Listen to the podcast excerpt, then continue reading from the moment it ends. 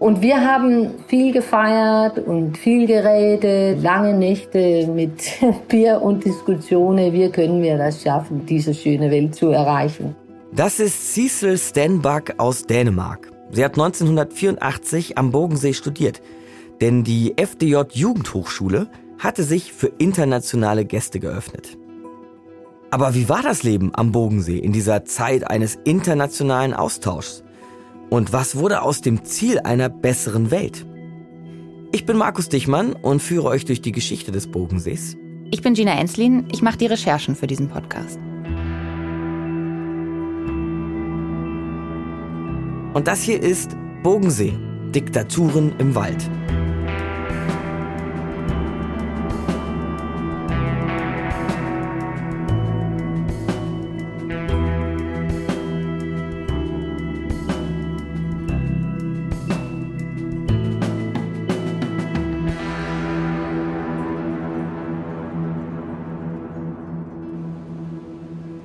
Darf ich dir vielleicht noch meine Freundin zeigen? Ja.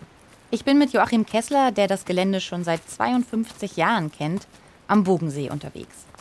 Wir laufen über die Grünfläche in der Mitte der ehemaligen Jugendhochschule. Auf beiden Seiten von uns die Häuser, in denen früher die Studentinnen gewohnt haben. Damals war das hier eine ganz ordentliche Gartenanlage. Heute sind die Bäume, Büsche, Hecken ein bisschen außer Kontrolle geraten. Und an der rechten langen Seite des Platzes, da müssen wir jetzt irgendwo rein ins Gebüsch. Auf einen schmalen, eingewucherten Weg Richtung Lektionsgebäude. Früher zu DDR-Zeiten war das alles gepflegt hier. Das war richtig schön, das war alles cool. Aber so ist es halt. Ja, jetzt ist es so ein bisschen eingewuchert, aber auch noch nicht komplett. Nö, aber hm, hat seinen Charme. Ach, da steht sie. Ja. Ist doch cool, oder? Was ist das denn? Die Freundin, zu der mich Joachim Kessler geführt hat, ist eine Skulptur. Eine Frau mit großem Hut und aus braunem Stein, aus Granit habe ich später herausgefunden. Sie steht mit Blick auf den Garten und auf dem Rücken trägt sie ein Baby im Tuch. Die Skulptur sieht, wie das restliche Gelände, so aus, als hätte sie ihre besten Tage schon hinter sich. Aber es ist schon eine schöne Szenerie. Und wenn man sich die Statue so anschaut, dann könnte man sich gut vorstellen, dass die sowas wie ein Gastgeschenk einer internationalen Delegation war. Das ist eine Vietnamesin. Bei Vollmond wird die lebendig und dann tanzen wir hier über die Wiese. Ich bin mir ziemlich sicher, dass diese Statue bei Vollmond nicht lebendig wird. Und sie ist im Übrigen auch kein Gastgeschenk, wie Gina gerade vermutet hat. Ihr seht, wir sind schon wieder voll im Bereich der Mythen- und Legendenbildung am Bogensee angekommen. Denn diese Statue hat eigentlich der DDR-Künstler Hans Eickwort gemacht. Und sie steht schon seit den 60er Jahren genau da, wo sie jetzt steht. Insofern hat diese Statue einiges gesehen, denn es ist inzwischen ja auch einiges an Zeit vergangen. Vielleicht nochmal ein kurzer Überblick. Letztes Mal waren wir hier in Bogensee in den 50er Jahren. Und wir haben beobachtet, wie sich die FDJ, die Freie Deutsche Jugend, immer mehr ideologisch eingrenzt und verengt. Genauso die SED, die große Einheitspartei der DDR und genauso der ganze Staat. Die Menschen erfahren immer mehr Unfreiheit und Eingrenzung. Und zwar nicht nur in ihren Gedanken und in ihren Ideen, sondern eben auch körperlich. Der Höhepunkt des Ganzen ist sicher 1961, der Bau der Berliner Mauer.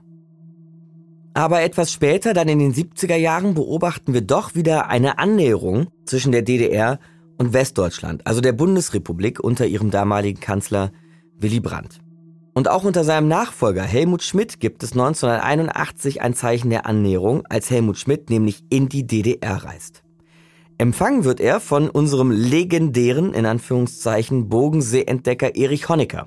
Ihr erinnert euch ja wahrscheinlich an die Geschichte, ne? dass er mit seinem Fahrrad durch den brandenburgischen Wald gefahren ist und dabei zufälligerweise das Gelände am Bogensee entdeckt hätte. Erich Honecker hat es inzwischen vom FDJ-Chef bis zum Staatsoberhaupt gebracht und hat jetzt also Helmut Schmidt eingeladen. Für die DDR bedeutet das sehr viel internationale Aufmerksamkeit und die internationale Pressekonferenz zu diesem Besuch die findet wo statt? Genau, am Bogensee.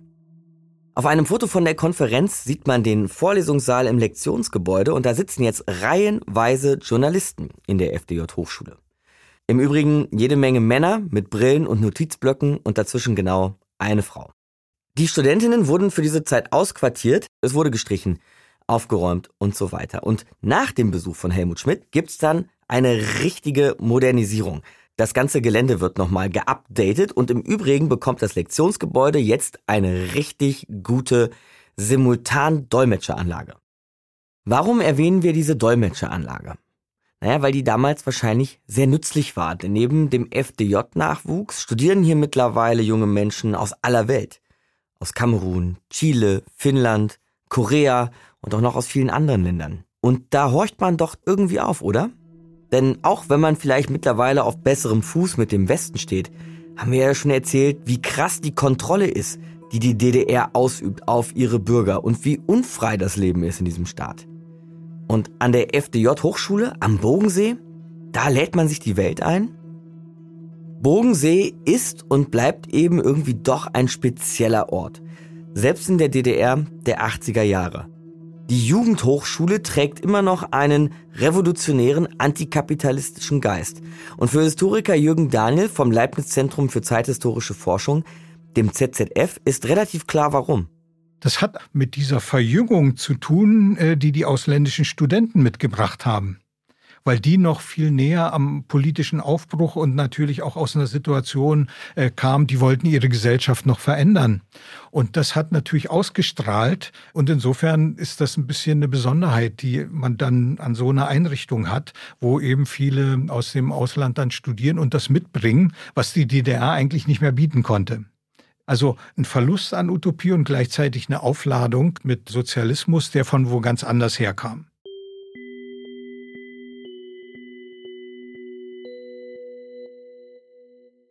Es war so wie eine Goldmedaille zu kriegen. Du hast es gut geschafft, du bist ein guter Kader und äh, jetzt erbieten wir dich eine politische Ausbildung. Als die Dänin Sissel Stenbach von ihrer kommunistischen Jugendorganisation in Dänemark gefragt wird, ob sie 1984 an einem Lehrgang am Bodensee teilnehmen will, da sagt sie sofort ja.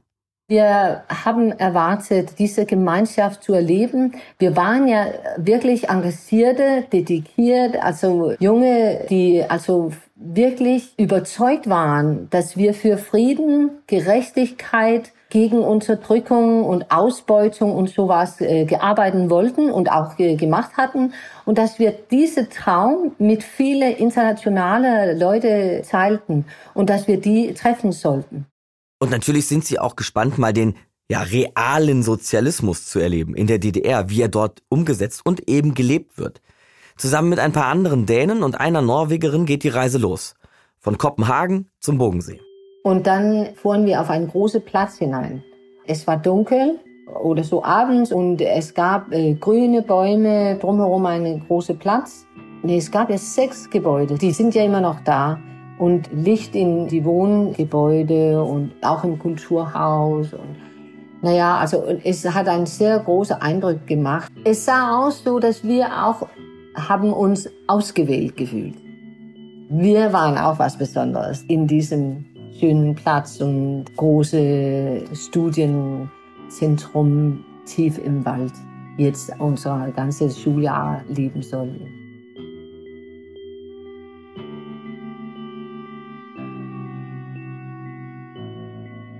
Also ein Jahr lang mit diesen ganzen Leuten aus der ganzen Welt zusammenzuleben, es war wirklich großartig. Aber natürlich, man muss das alles unter seinen widersprüchlichen und komplexen Rahmenbedingungen sehen. Also nichts ist einfach nur toll. Oder jedenfalls das hier nicht. Das sagt Historiker Detlef Siegfried. Auch er hat in den 80ern an einem Lehrgang am Bodensee teilgenommen und war damals Mitglied in der Jugendorganisation der Deutschen Kommunistischen Partei. Der DKP wohlgemerkt also in Westdeutschland, in der Bundesrepublik. Denn auch junge, überzeugte Sozialisten oder Kommunisten aus der Bundesrepublik konnten die Lehrgänge am Bodensee besuchen.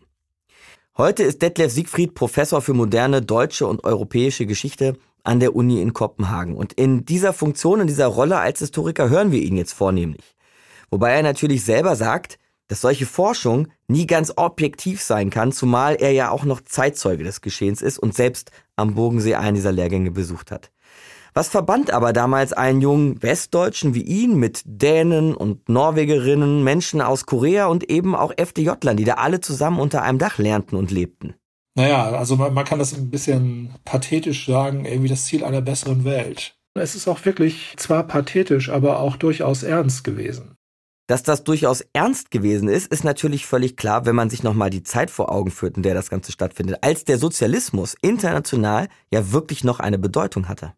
Es gab die Entkolonialisierung, sozialistische Länder, nicht mehr nur Sowjetunion, sondern in vielen Ländern des globalen Südens. Der Vietnamkrieg, die Amerikaner haben verloren. Da sind neue Länder entstanden, die eine sozialistische Orientierung hatten. Nicaragua war ein sozialistisches Land und so weiter und so fort. Also auf der einen Seite ist es eine Fantasie, aber auf der anderen Seite ist es auch eben real. Diese Realität erlebt auch Cecil Stenbach aus Dänemark und es beeindruckt sie sehr. Es war ja nicht nur, was wir in die Büchern gelesen haben oder über das wir reden konnten. Jetzt saßen wir gegenüber Leute, die wirklich äh, gekämpft hatten und ihr Leben riskiert hatten für diese Ziele, für ihre Gerechtigkeiten, für ihr, ihr Land und so. Wirklich gekämpft wurde damals zum Beispiel in Nicaragua. In den frühen 80er Jahren bekriegen sich dort die sozialistische Regierung und paramilitärische Gruppen, die durch die USA unterstützt werden. Auch das also wieder eine Konfrontation zwischen Kapitalismus und Sozialismus.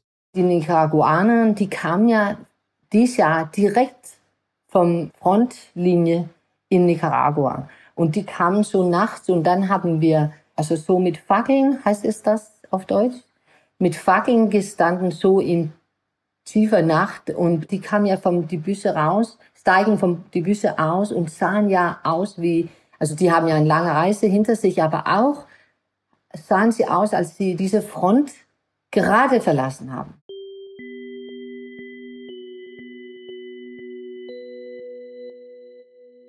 Das Leben war ganz einfach für die internationale Lehrgang. Naja, ich glaube, es war zwei, zwei Gebäuden, wo wir gewohnt haben und dann gab es Kulturhaus mit Speisesaal, mit einem Restaurant oben, ein Imbiss, unser Disco-Lokal und äh, was sonst gibt's ne? Die Kneipe, die Kneipe, das war sehr wichtig. Und dann Lektionsgebäude mit Lektionssaal und so weiter.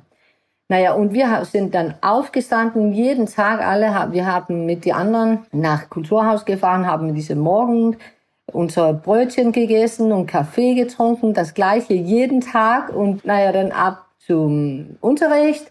Das klingt natürlich sehr anders als Kämpfe an der sozialistischen Front in Nicaragua, wenn wir hier von Kaffee und Brötchen am Morgen und Disco und Kneipe ganz gesellig am Abend sprechen. Diese starke Struktur im Alltag hatte auch zur Folge, dass die StudentInnen eigentlich fast die ganze Zeit vor Ort blieben, also auf dem Schulgelände. Sie hatten eigentlich nicht Zeit für irgendwas anderes. Und man musste ja auch nirgendwo anders hin. Historikerin Anja Tack vom Zentrum für zeithistorische Forschung erzählt von einem ihrer liebsten Archivfunde. Handgezeichnete Übersichtspläne des Geländes. Und das klingt jetzt ein bisschen nerdig, aber die sind wirklich fantastisch. Da ist wirklich jeder Raum handschriftlich bezeichnet. Und deutlich wird nochmal, wie diese Schule funktionierte und wie autark sie letztendlich war.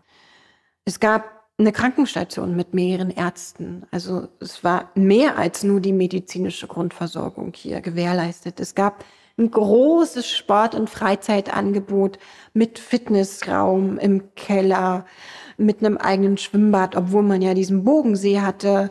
Es gab diesen schuleigenen Kindergarten und so weiter und so fort. Also man hat an alles gedacht, auch für die Studierenden, nicht nur für die Mitarbeitenden, so dass tatsächlich auch sehr viele das Gelände während ihres Aufenthaltes nicht verlassen mussten, wollten. Und das ist auch nochmal wichtig, um diese Schule zu verstehen und auch nochmal wichtig, die Erinnerung der Zeitzeugen an die Zeit in der Schule, dieses Erlebnis der Gemeinschaft spielt natürlich eine ganz große Rolle.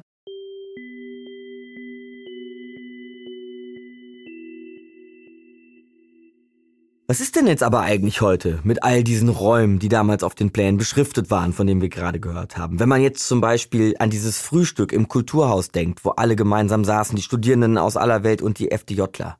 Da ist man doch irgendwie neugierig, wie das heute aussieht. Zusammen mit Hausmeister Hans-Jürgen Noack war Gina dort vor Ort und hat sich alles angeschaut. Und außerdem ist auch Baumanagerin Christine Knote dabei. Von der Berliner Immobilienmanagement, also der Firma, die das Gebäude verwaltet. Im Kulturhaus werden gerade tatsächlich noch sehr umfangreiche Dacharbeiten gemacht und das kann man gleich auch hören. Irgendwann kommt dann ein Loch und dann kommt noch ein Loch dazu. Ne? Dann frisst sich das so rein und sobald einmal die Dachhaut beschädigt ist, geht es dann ganz schnell. Wir stehen im Foyer des Kulturhauses. Pastellfarbene, gemusterte Tapeten, fliederfarbene Vorhänge und hinten im Raum gibt es eine kleine erhöhte Bühne und zwei Treppen, die links und rechts davon nach oben auf die Galerie führen. Früher hatte dieser Saal eine Decke komplett aus Glas. Heute ist diese Decke aber mit Dachpappe überzogen. Dann hat man gesagt, okay, wegen Sicherheitsgründen und die Feuchtigkeit, die dann durchs Dach gegangen ist, durch die Glassteine, machen wir dazu. Ansonsten hat man oben Glassteine drin und man hat hier Tageslicht drin. Also sah mal früher ganz toll aus. Also die haben sich schon was einfallen lassen. Das ist Bogensees Hausmeister, Hans-Jürgen Noack, der uns hier reingelassen hat. Aber hier wurde dann auch gegessen, oder? Hier war dann Mensa. War Mensa und auch teilweise für kulturelle Sachen gemacht. Hier waren überall viereckige, also Tische, überall vier Stühle dran. Da ist man auf der einen Seite reingegangen, hat sein Essen geholt und auf der anderen Seite wieder raus. Da wurde Mittag gemacht, äh, zapfenweise, waren ja über 800 Studenten in ein Seminarjahr. Und dann kamen die nächsten. Und zuzüglich waren ja auch noch äh, Angestellte, also Reinigungskräfte, Hausmeister. Wir hatten ja für jedes Haus fast einen Hausmeister. Ein Wirtschaftsdirektor und dann die Reinigungskräfte, die wurden dann von denen alle geleitet, dann sozusagen auch für die Häuser. Ja. Küchenpersonal. Also ich war hier wie eine Kleinstadt. Hier waren da über 1200 bis 1400 Leute. Wir laufen die Treppen vom Foyer hoch, auf die Galerie. Ab Mitte der 80er Jahre hing hier, wie in allen Gebäuden, auch noch Kunst, die jetzt natürlich nicht mehr da ist.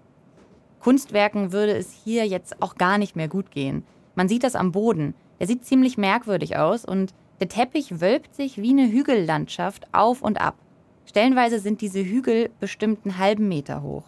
Ja, Feuchtigkeit hat natürlich überall genagt. Ne? Das sieht man ja hier. Hier ist überall normalerweise Parkett drunter. Das ist, kommt dann so hoch. Das kommt so hoch durch die Feuchtigkeit. Da ist Spannung drauf, das Holz quillt und dann weiß es nicht, wo es hin soll. Wir stehen oben auf der Galerie. Von hier aus gehen wiederum jede Menge andere Räume ab. Und auch hier oben gab es früher noch was zu essen.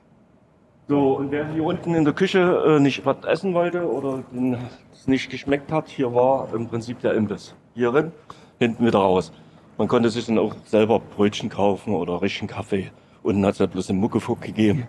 Muckefuck, das ist eine Art Ersatzkaffee ohne Koffein. Den gab es viel in der DDR. Von der Galerie schauen wir jetzt runter auf den Saal. Hier sind Ehen kaputt gegangen und hier sind aber auch Ehen gegründet worden. Ja, das sind alles junge Leute gewesen. Ja, und dann waren die ein ganzes Jahr äh, nicht zu Hause. Naja, wenn die Anreise war, dann hat man hier unten Musik und Tanz gemacht zum Kennenlernen. Und wenn das Seminar dann zu Ende war, am Jahresende, war das hier der Tränenballast. Weil die sich dann alle so gut verstanden haben und dann, oh, tschüss und wer weiß, ob wir uns nochmal wiedersehen.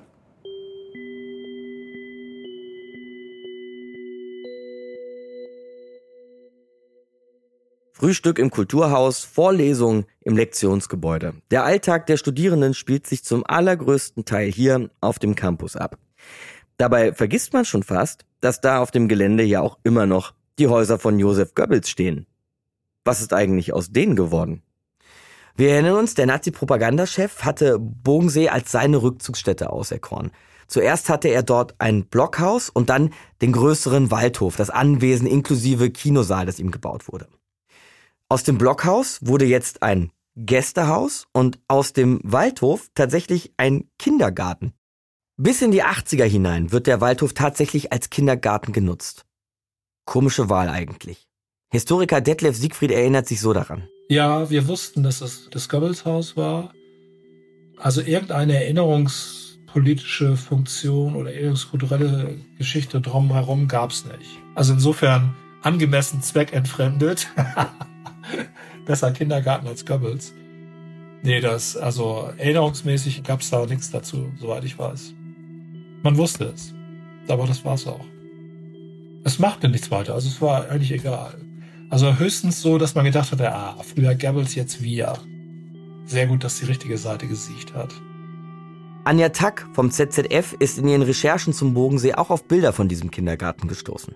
Zum Beispiel gibt es Fotos von Krippenkindern, also von sehr kleinen Kindern, in den Räumen des Waldhofes, also in diesen Räumen mit diesen typischen dunklen, holzvertäfelten Wänden. Und in dieser Atmosphäre sitzen dann äh, und spielen äh, diese kleinen Kinder und man stutzt und man fängt automatisch an, darüber nachzudenken, warum es eigentlich möglich war, wie das möglich war, dass der Waldhof wie ein ganz normales Gebäude genutzt werden konnte. Und was hält uns heute davon ab, das wieder sozusagen einfach zu nutzen und hier Wohnungen einzubauen? Und ganz ehrlich, ohne dass ich es genau sagen kann, ich bin auch ganz froh, dass es nicht möglich ist, dass hier kein Kindergarten mehr in diesen Räumen ist.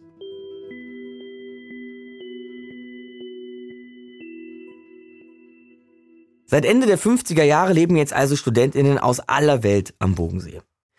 Ja, aber warum hat die DDR eigentlich Interesse an diesen vielen internationalen Gästen? Und an welchen Gästen vielleicht auch?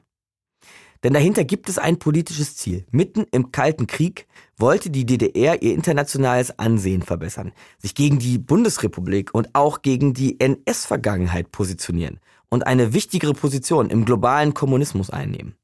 Und außerdem hat die DDR durch das Ausbildungsprogramm am Bodensee Einfluss auf sozialistische Jugendverbände weltweit bekommen. Klingt im Sinne staatlich-sozialistischer Agenda erstmal gut durchdacht das Ganze, aber ihr könnt es euch vorstellen, es entstehen auch Schwierigkeiten.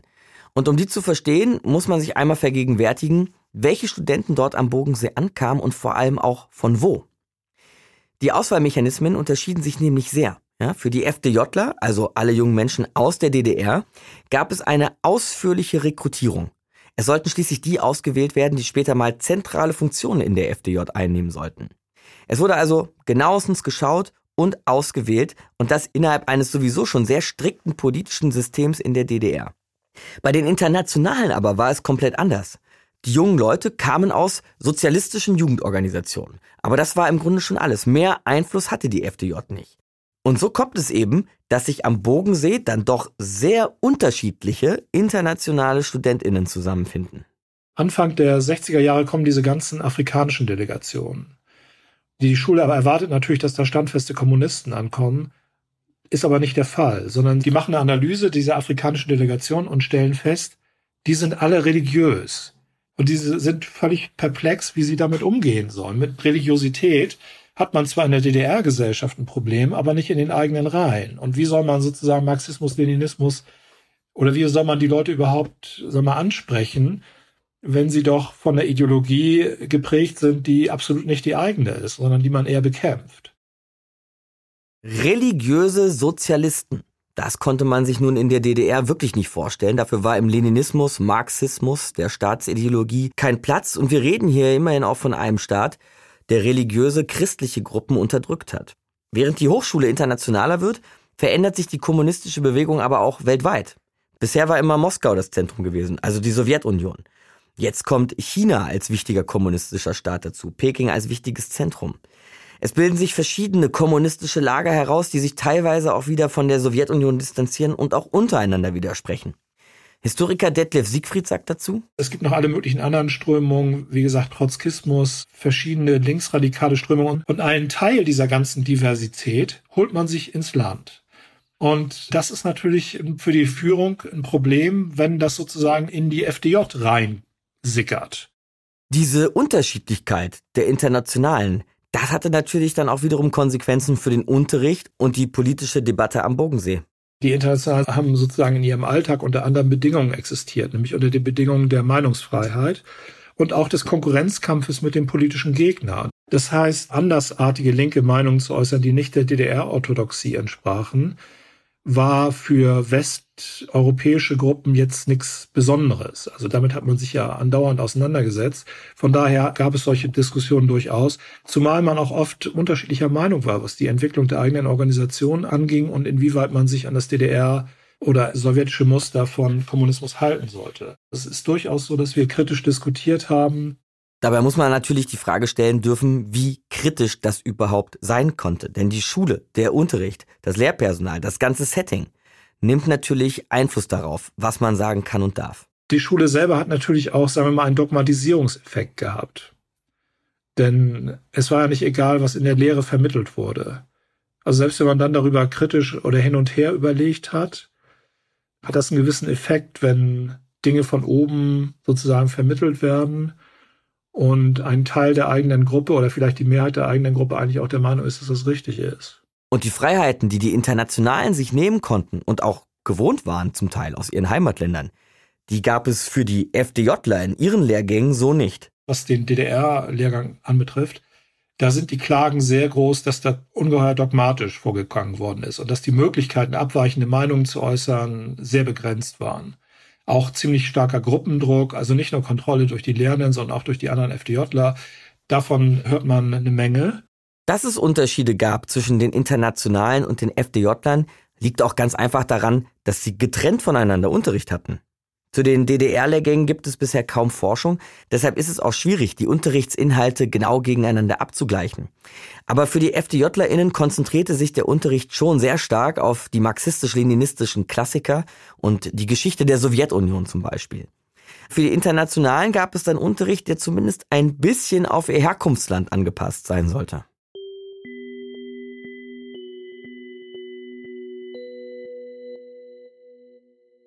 Inzwischen leben am Bodensee jährlich an die 500 StudentInnen. Und Bodensee ist in den 80ern auch eine technisch richtig gut ausgestattete Hochschule geworden. Am besten kann man sich das im Vorlesungssaal im Lektionsgebäude anschauen. Ein großer Saal mit 600 Plätzen. Vorne im Raum die Bühne, auf der Vorlesungen und Vorträge gehalten werden, dann die Sitzreihen. Im Rücken der Studentinnen dann die Dolmetscherkabinen, nebeneinander und tatsächlich auch übereinander und untereinander in verschiedenen Ebenen. Aus kleinen Fenstern konnten die DolmetscherInnen in diesen Kabinen sitzend in den Raum schauen. 40 DolmetscherInnen sind hier beschäftigt, denn es gibt hier damals eine für die Zeit wirklich hochmoderne Technik, deren Überreste Gina und Bogensee-Hausmeister Noack vor Ort auch noch wiederfinden konnten. Da oben sind äh, die ganzen Dolmetscherkabinen. Da waren immer zwei Dolmetscher drin. Und jeder Student, aus welchem Land der auch kam, hatte seine eigenen Dolmetscher, hat hier seine Kopfhörer gesteckt und dann konnte er und dann hier den Kanal eingestellt, sozusagen? Genau. Jeder einzelne Platz, ne? Mhm, cool, in der Armlehne. Diese moderne Dolmetscherausstattung, auch die Technik, ist natürlich Ausdruck davon, dass Bogensee ein wirklich repräsentativer Ort der DDR war, den man gerne vorzeigen wollte. Das war aber nur einer der Gründe, warum es auch für die FDJler aufregend gewesen sein muss, hierher zu kommen. Das sagt Historiker Detlef Siegfried. Wenn man als FDJler an diese Jugendhochschule kam, dann war das nicht nur ein Karrieresprung, sondern auch eine eine Öffnung der DDR-Welt hin zu etwas Internationalem. Also mit Kubanern ein Jahr zusammenzuleben. Also die ja irgendwie sozusagen den süßen Duft der Revolution mit sich brachten. Aus Lateinamerika kamen und so sowieso immer interessant waren. Das war toll und da haben sich viele Leute drauf gefreut. Und das erscheint mir auch total plausibel, dass man sich darauf gefreut hat, dass junge Menschen in der DDR diesen Ort kennenlernen wollten und auch diesen internationalen Austausch haben wollten. Das Problem an der ganzen Sache ist nur, dass nicht nur der Unterricht getrennt blieb, sondern auch generell der Kontakt zwischen DDR-Studierenden und Internationalen eigentlich nicht erwünscht war. Und da die FDJ in enger Abstimmung mit der SED natürlich auch die Schuldirektoren einsetzte, waren die Regeln am Bodensee klar. Die FDJler trafen sich mit den Internationalen nur unter bestimmten Bedingungen, nämlich in sogenannten Freundschaftsgruppen. Und das sollte es dann bitte auch gewesen sein, wenn es nach der Schulleitung ging. Detlef Siegfried erklärt, dass die Schulleitung das auch wirklich sehr deutlich kommuniziert hätte. Und damit ist auch allen in der Gruppe klar, was erwartet wird und was die Schule will. Und es hatte was mit Karriere auch zu tun. Man hatte ja ein bestimmtes Ziel, also wenn man diese Schule jetzt absolviert, dann wird man das und das in dem und dem Bezirk oder so. Und das wollten viele auch erreichen. Also so ein System erzeugt Anpassungsdruck. Und dieser Anpassungsdruck wirkt sich auf alle aus, die da ausscheren wollen. Die Kontakte zwischen FDJlern und Internationalen blieben also im Alltag im Allgemeinen doch sehr eingeschränkt. Cecil Stanback meint, dass man die FDJler auch tatsächlich einfach nicht wirklich gut kannte. Und alle wussten, das Seminar 8, das war die Stasi-Seminar. Und äh, die waren ja auch Ordnungsgruppe, wenn wir Disco gemacht hatten und so. Die Ordnungsgruppen muss man sich als so eine Art FDJ-Sicherheitsdienst vorstellen. Eigentlich wurden die oft bei Demos oder auch bei Großveranstaltungen eingesetzt, aber eben anscheinend auch an der Jugendhochschule selbst. Und wir haben ja über sie nur gelacht. Und es muss ja wirklich sehr schwierig für sie gewesen sein, weil wir waren ja so trotzig oder, naja, also komm mal hier mit deiner Ordnungsgruppe, also dann laufen wir im Wald raus und feiern doch. Aber das war ja so ein Ambivalenz bei uns, weil gleichzeitig waren sie ja auch die Jugendliche, die im verwirklichten Sozialismus lebten. Und das machte die FDJler dann eben doch wieder interessant. Die Internationalen sahen vor allem das Positive an der DDR, dass es hier einen tatsächlich umgesetzten sozialistischen Staat gab und den, zumindest laut offiziellen Angaben, ohne Arbeitslosigkeit, mit Gleichberechtigung von Männern und Frauen. Und das ist natürlich auch ein Idealbild, das ihnen am Bodensee gezeigt wurde und gezeigt werden sollte. Trotzdem kam es in dieser Wahrnehmung auch immer wieder zu Brüchen.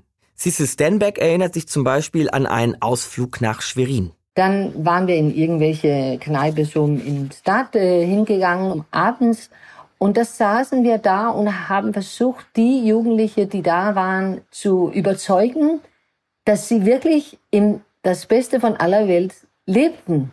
Also die äh, FDJler da, die hatten ja sehr viele Fragen nach uns und das war ja immer dasselbe, immer das gleiche Ende von dieser Diskussion. Das war ja, wir können ja nicht raus. Wir können von hier nicht reisen, wir können nicht Ländern besuchen. Und wenn es dazu kam, dann könnten wir nicht weitermachen mit unseren vielen. Aber guck mal, hier ist ja alles gut, alle haben Arbeit.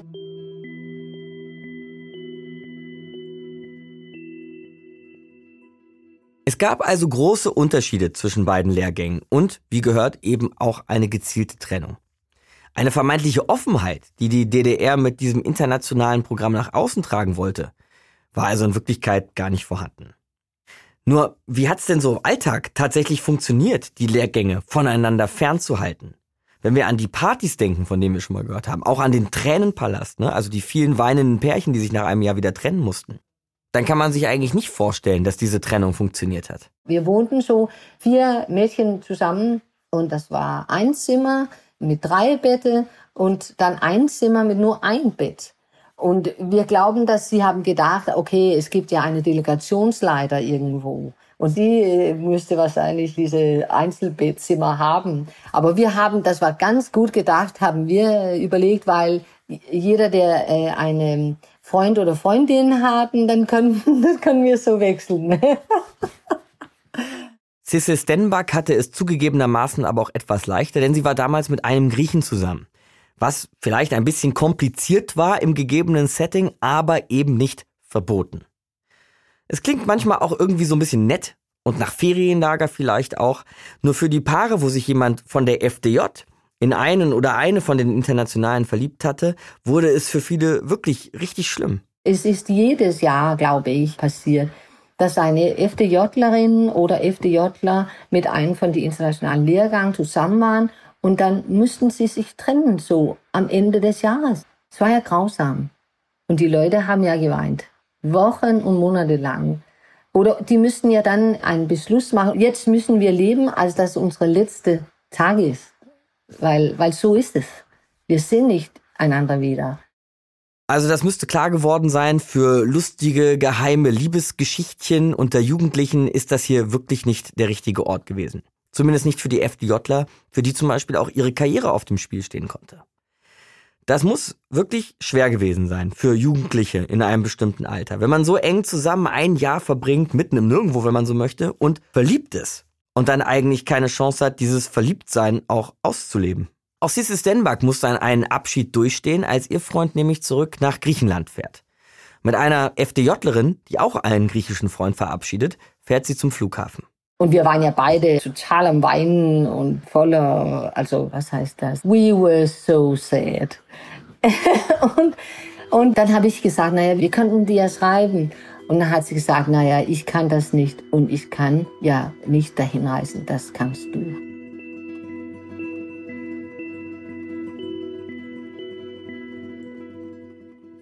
In manchen Fällen war es aber doch möglich, den Kontakt aufrechtzuerhalten. Historiker Detlef Siegfried hat ein ganzes Buch über die internationalen Studierenden am Bodensee geschrieben. Darin erzählt er unter anderem auch die Geschichte einer FDJlerin, die sich 1979 in einen Dänen verliebte. Die beiden konnten nach dem Schuljahr nicht zusammenbleiben und ein paar Jahre später verlor die junge Frau sogar ihren Job bei der FDJ. Denn man hatte bei ihr am Arbeitsplatz Briefe von dem Dänen gefunden. Ab und zu ist es aber auch ganz anders gelaufen und Paare von FDJ und dem internationalen Lehrgang blieben zusammen. Es gibt auch Fälle, wo dann FDJler gesagt haben, ich stelle jetzt einen Ausreiseantrag und wandere aus dahin, wo mein Freund oder meine Freundin lebt und dann sind wir da zusammen. Sowas gibt es auch. Das auch, hat auch stattgefunden. Bei der Schulleitung gab es aber nicht nur die Angst, dass die FDJler sich verlieben und anschließend ausreisen könnten. Diese Trennung, die man da aufrechterhalten wollte, hatte auch ideologische Gründe. Die DDR hatte natürlich ihre eigene Spielart des Sozialismus und war nicht offen für anderes. Und weil gerade so viele verschiedene kommunistische Strömungen, wenn man so möchte, auf dem Weltmarkt waren und jetzt auch in der Schule am Bodensee versammelt waren, war man da sehr vorsichtig. Es gibt nur eine Wahrheit und das ist die marxistisch-leninistische Version der DDR. Alles andere ist Abweichung, ist Fraktionsbildung, ist irgendwie Klassenfeinddenken und das darf man nicht zulassen. Das war das Problem. Und deswegen ist sozusagen auch der ganze internationale Lehrgang das Problem für die Schule.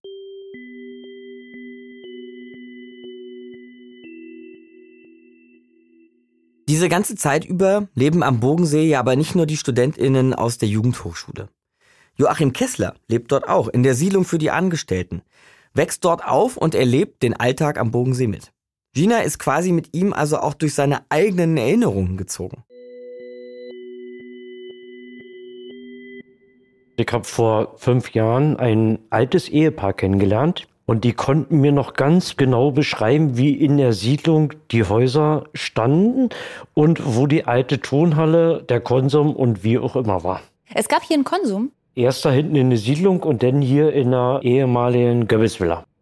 Dieser Konsum war übrigens in Goebbels ehemaligen Kinosaal.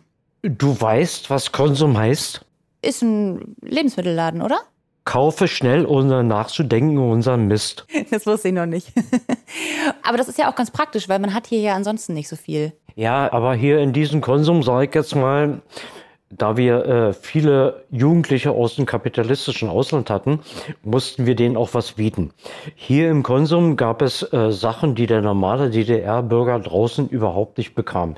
Und wenn es bloß Ananas oder Mandarinen in Büchsen waren, aber man hatte auch Zigaretten aus dem Westen hier zu kaufen bekommen. Du hattest mit dem Laden dann auch zu tun. Aber ja, meine Schwägerin hat da gearbeitet. Wir haben ganz leckere Sachen gekriegt. Hast du hier auf dem Gelände einen Lieblingsort? Ich? Oh ja, die Sturmbahn der alten GST. Die GST, die Joachim Kessler hier gerade erwähnt, ist die Gesellschaft für Sport und Technik. Der Name ist ein bisschen irreführend, denn die Gesellschaft für Sport und Technik hat in der DDR die militärische Vorausbildung organisiert, die es seit den 50ern gab. Jeder DDR-Jugendlicher war irgendwo da drin. Wir konnten da für Rote Kreuz üben. Wir hatten Kleinkalibergewehre. Wir konnten Kleinpanzer fahren. Also so eine Art vormilitärische Ausbildung ohne politischen großen Hintergrund. Und das war einfach cool. Und das ist hinten so eine riesengroße Senke und man hatte da immer, man hat heute noch immer seine Wohle da drin. Und da habt ihr dann sozusagen so militärische Übungen gemacht? Ja.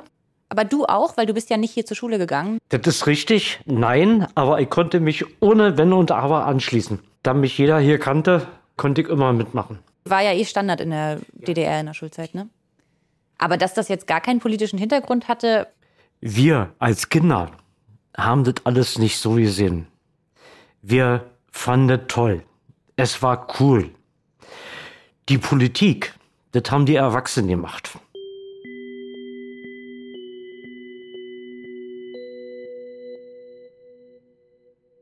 Klar, die Welt sieht aus Kinderaugen immer noch mal ein bisschen anders aus. Aber man muss hier schon sehr deutlich sagen, die GST hatte ganz klare politische Ziele mit der militärischen Ausbildung von jungen Menschen in der DDR. Wer am Bodensee nicht mitmachte, konnte von der Schule geworfen werden. Historikerin Irmgard Zündorf vom ZZF sagt dazu, also Schießübungen, Handgranaten weit werfen oder eben auch, wie man im Wald eben sich tarnt, versteckt, versucht von A nach B zu kommen und ähnliche Übungen, die ja einfach zum Unterricht gehörten und auch verpflichtend waren. Die Präsenz dieser Gesellschaft für Sport und Technik, ja eigentlich einer Form von militärischer Früherziehung, wenn man so möchte, die zeigt eben auch nochmal auf, dass dieser abgeschlossene, freie Raum der Hochschule im Wald ein bisschen utopisch verklärt ist. Mit dem Mythos FDJ-Hochschule im Wald verbindet sich so ein bisschen, das war eine geschlossene Gemeinschaft, die konnte dort ganz frei diskutieren, fernab der Parteivorgaben äh, der Stadt Berlin, der Parteigrößen, hatte man dort eine Insel, auf der man einerseits unter sich war, eben die FDJ-Schülerinnen und Schüler, die selber ja auch dann irgendwann in Leitungsfunktionen in die FDJ gehen wollten. Andererseits die internationalen Kontakte, mit denen man äh, sich permanent austauschte und damit äh, auch mal die große weite Welt äh, ja ihr begegnete, was ja ansonsten in der DDR eher schwierig war. Und dementsprechend, ja, dieser Mythos, wir waren eine eingeschworene Gemeinschaft, wir konnten alles machen. Wir waren auch äh, quasi völlig unbeobachtet. Die Stasi war nicht vor Ort, was natürlich Unsinn ist. Und auch dieses komplett freie Denken ähm, und Diskutieren. Ähm, es wurde äh, beobachtet, das lässt sich in Akten ganz gut nachvollziehen. Letztendlich haben wir übliche Protokolle, Briefe gefunden, wo jemand berichtet hat, äh, worüber gesprochen wurde, wer mit wem gesprochen hat und was problematisch war. Also die üblichen Berichte von Lehrerinnen, aber auch von Mitschülerinnen.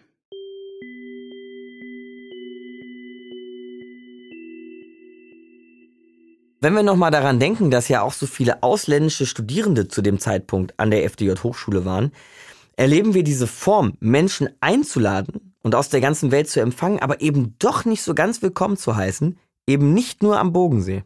Ähnliches gab es ja auch überall in der DDR war ja nicht so, dass es hier niemanden gab, zum Beispiel sogenannte Vertragsarbeiter aus Mosambik, äh, aus Vietnam, wo es aber auch nicht gerne gesehen war, dass man in intensiven Kontakt miteinander tritt. Also waren die Gäste in der DDR praktisch immer nur so halb eingeladen. Sie durften kommen, aber sie sollten dann auch bitte wieder gehen und auch bitte keinen Einfluss nehmen auf die DDR-Bürgerinnen. Und diese Doppelzüngigkeit würde ich das jetzt mal nennen, ist auch ein Grund dafür, warum Menschen in der DDR zunehmend unzufrieden sind. Das ist natürlich dann auch eine schwierige Erfahrung für Leute, die dorthin kommen, die aus einer politischen Bewegung kommen etwa aus Lateinamerika oder aus Asien und Afrika oder auch aus den westlichen Ländern, die aus einer Situation des politischen Kampfes kommen, der immer noch nach Leitbildern, nach Werten sucht, die man erreichen will. Und dann kommen sie eigentlich in eine Gesellschaft, die sich eigentlich nur noch so ein bisschen verwaltet und versucht irgendwie ihre Existenz noch weiter zu behaupten, aber eigentlich keine große Idee mehr hat, was sie sein soll und wohin sie führen soll. Mit der DDR geht es bergab. Die Kritik am System wird lauter, Proteste auf den Straßen, das Land erlebt viele Ausreisewellen. Jürgen Daniel erklärt, warum sich immer mehr Menschen von der DDR abwenden. Ihre Glaubwürdigkeit ist immer mehr in Frage gestellt worden, weil sie nicht mehr in der Lage war, die realen Verhältnisse in der Gesellschaft in sich aufzunehmen, weil sie es nicht vermocht hat, Ideen, die es ja in allen Zeiten auch der DDR-Geschichte gegeben hat, von Reform, von Veränderung, also Stichwort Prager Frühling äh, oder andere Entwicklungen, Glasnost, Perestroika. Die SED-Führung hat sich nicht in der Lage gesehen, diese Reformansätze irgendwo auch in ihr politisches Programm zu übernehmen. Glasnost und Perestroika sind die Reformprogramme von Mikhail Gorbatschow Mitte der 80er Jahre. Mehr Transparenz und eine Umstrukturierung des politischen Systems. Öffnung. Genau diese Ideen haben übrigens auch Cecil Stenbach begeistert. Sie hat von einem riesen Gorbatschow-Poster früher in ihrem Zimmer erzählt. Für sie sah damals in den 80ern, nur um sich das nochmal vorzustellen, die Zukunft des Sozialismus eigentlich ziemlich rosig aus. Für mich war das wirklich ein besonderes Jahr, die ich nie vergesse. 1985 verlässt Sissel Stenbach dann die Hochschule am Bodensee und geht zurück nach Dänemark. Also ich kann ja nicht so diese junge Sissel, 20 Jahre alt, für ihrer Idealismus und äh, Engagement und äh, Gefühl für Frieden und Gerechtigkeit, die kann ich nicht so heute kritisieren. Es ist nicht möglich zu sagen, dass das war alles falsch, weil äh, ich meine, dass was idealistische Jugendlichen möchten, das wollte ich auch gern heute sehen. Aber ihr ist schon klar, dass sie viele Dinge, die schiefgelaufen sind, irgendwie ausgeblendet hat. Das war ja eine Unterdrückung von Leuten, von Ideen, von Gedanken. Und da können wir ja natürlich nicht heute stützen oder verteidigen. Aber diese Gefühl, diese Emotionen von Gemeinschaft, die wir erlebt haben, die finde ich immer noch heute sehr stark. Und eigentlich auch, äh, ich hoffe wirklich, dass äh, junge Leute was Ähnliches erleben wollen oder was Ähnliches erfahren können in ihrem Leben. Und wenn Detlef Siegfried, der Historiker, der auch Student am Bodensee war, wenn der heute auf die Zeit zurückschaut, was denkt er? Also wenn man sozusagen nur die sozialistische Utopie nimmt, dann ist es wunderbar. Aber wenn das eine staatliche Form annimmt, dann ist es auch problematisch. Und ich meine, das ist sozusagen auch das Kennzeichen des Kommunismus als politischer Bewegung, dass sie diesen Doppelcharakter hat. Auf der einen Seite Staatsmacht zu sein, auf der anderen Seite revolutionäre Bewegung und die international kamen, und die meisten von denen jedenfalls, kamen ja nicht aus sozialistischen Ländern, sondern das waren revolutionäre Bewegungen. Für die stand der revolutionäre Impuls im Vordergrund. Und für die DDR stand natürlich die Erhaltung ihrer staatlichen Interessen im Vordergrund.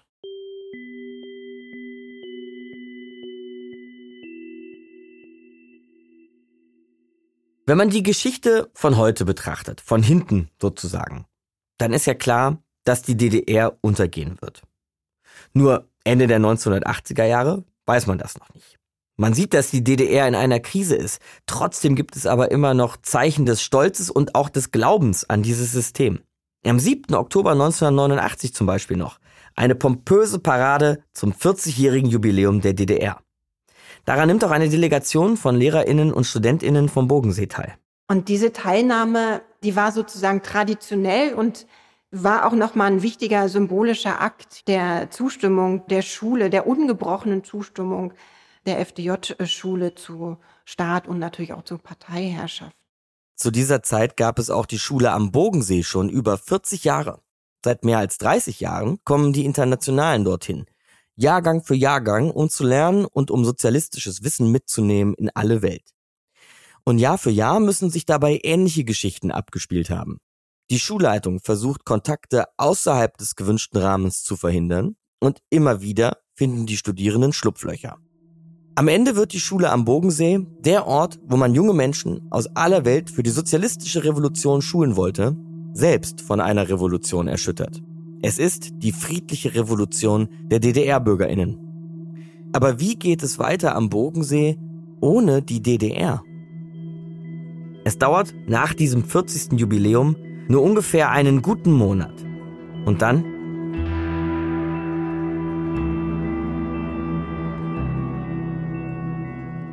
Es war der Abend, ich saß vor dem Fernseher und meine Frau sagte, Achim, die Mauer ist gefallen. Das war Bogensee.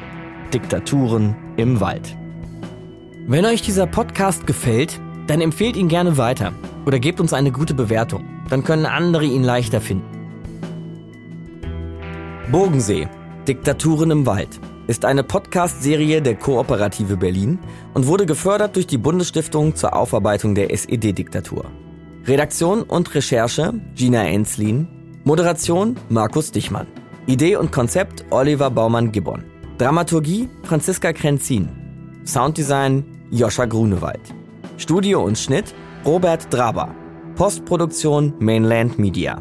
Coverdesign Kiran Nelgen. Produktion Kooperative Berlin. Mit besonderem Dank an das Leibniz Zentrum für zeithistorische Forschung Potsdam.